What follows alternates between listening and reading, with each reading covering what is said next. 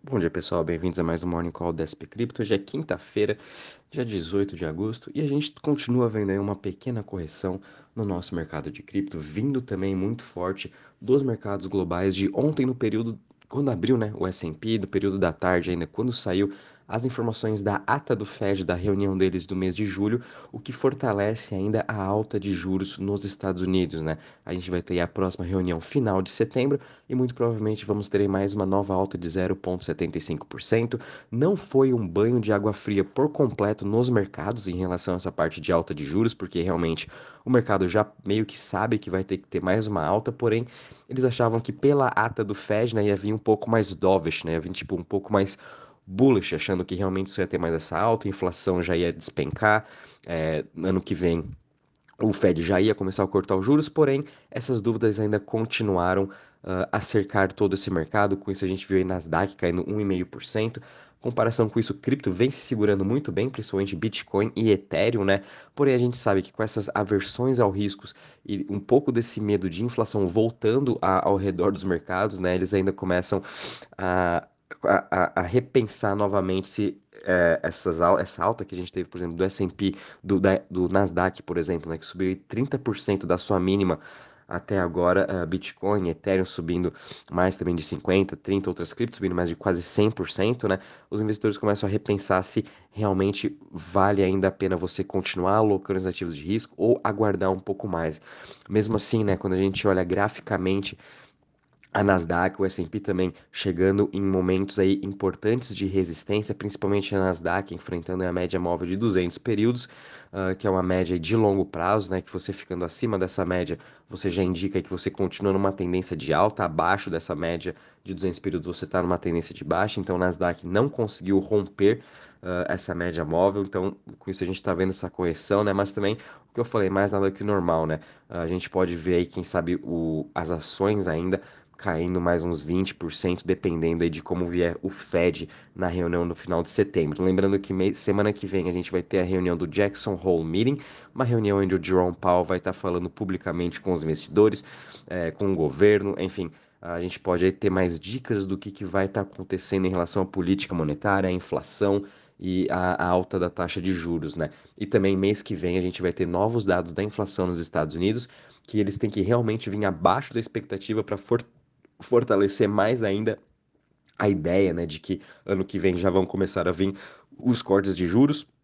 E quem sabe se vier abaixo da expectativa, o Fed vai subir 0,75, subiria aí meio por cento, né? Então até lá o mercado vai ter que vai ter que ficar aguardando realmente o que vai acontecer. E com isso, todas essas incertezas traz aí também para o nosso mercado de cripto, que Bitcoin está caindo 1,83% a 23.379 Ethereum caindo 2,74% a 1.841, BNB caindo 2,67% a 307 dólares, Ripple caindo uh, 1% a 0,37, Cardano caindo 3,73% a 0,53, Solana caindo 5,40% a 4,87 e Dogecoin recuperando aqui a sua décima posição, uh, caindo 4% a 0,08. Uh, em relação às maiores altas das últimas 24 horas, a gente agora está vendo o token da Celsius subindo 17% a 2,81, Chiles, que vem vindo aí de um ótimo momento, subindo aí 8% a 0,22. Nos últimos 7 dias, Chiles já subiu 47%, é um dos grandes destaques aí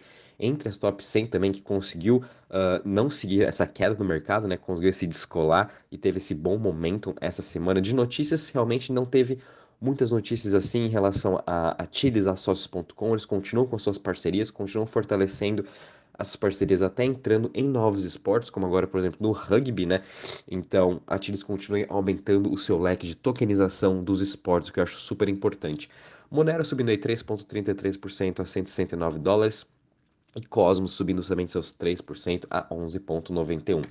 Já quando a gente compara as maiores quedas das últimas 24 horas, a gente está vendo o token do Huobi, Huobi caindo 12,74% a 4,51, seguido de EOS caindo 9,47% a 1,44, Anchor caindo 8,92% a 0,04 e Mina Protocol caindo 7,95 a 0,77. Já quando a gente olha hoje todos os setores, né, uh, obviamente eles aqui estão em com exceção de Privacy, subindo 0,87%, os outros estão todos em queda, né? A gente está vendo Currencies caindo 1,59%, uh, Centralized Exchange caindo 1,75%, e o setor que está mais em queda hoje é o setor de DeFi, caindo 4,42%. Já quando a gente vem aqui para a parte do Crypto Fear Index, a gente teve uma queda aí de, saindo dos 41 pontos para os 30 pontos. O mercado voltou a ficar um pouco com medo. Tudo isso aí foi por conta de ontem da ata do Fed que saiu. A gente também vendo uma queda forte aí da Nasdaq. Então a gente sabe essa correlação que ainda está tendo entre o mercado de cripto e as ações de tecnologia. Essa correlação entre eles estão muito fortes, então a Nasdaq vem também caindo essa semana juntamente com o mercado de cripto, trazendo um pouco mais essa aversão ao risco. Já quando a gente olha para a parte de DeFi em Total Value Locked, a semana está sendo uh, em queda, né? Então a gente também teve uma queda de 2%, agora a gente está aqui em 109 bilhões em Total Value Locked.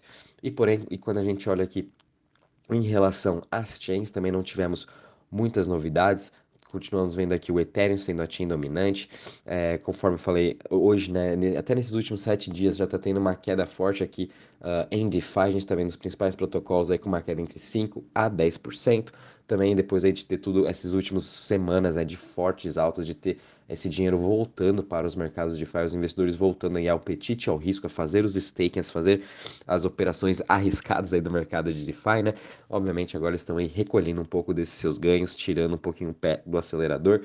E a gente ainda continua com Ethereum, BSC, Tron, Avalanche e Polygon entre as top 5 chains, né? Entre as top 10 a gente continua vendo aqui Arbitrum e Optimus, né? Sendo aí outras Layer 2 aí, juntamente com a Polygon e o Ethereum, tá? E agora, indo para a parte de notícias, né? Apesar de toda essa meio que aversão ao risco que a gente está tendo essa semana, obviamente os fundos de investimento, os VCs, não param de investir nesse mercado. A gente teve uma ótima notícia ontem que o Koi Fund liderou uma nova rodada de investimento de 300 milhões de dólares no seu novo fundo de cripto focado em Web3. Então a gente sabe né, que a maioria desses dinheiros estão entrando para o Web3 e para jogos, né? Como a gente teve duas grandes notícias que dois DAOs de específicos de jogos, né, de Decentralized Autonomous Organizations, como o Matchbox e também o Snack Club, acabaram de receber grandes aportes. Né? O Matchbox é um DAO específico para jogos na Starknet, né, que é uma Layer 2 do Ethereum, recebeu aí 7,5 milhões de dólares de investimento para eles começarem a construir esse ecossistema de jogos na Starknet.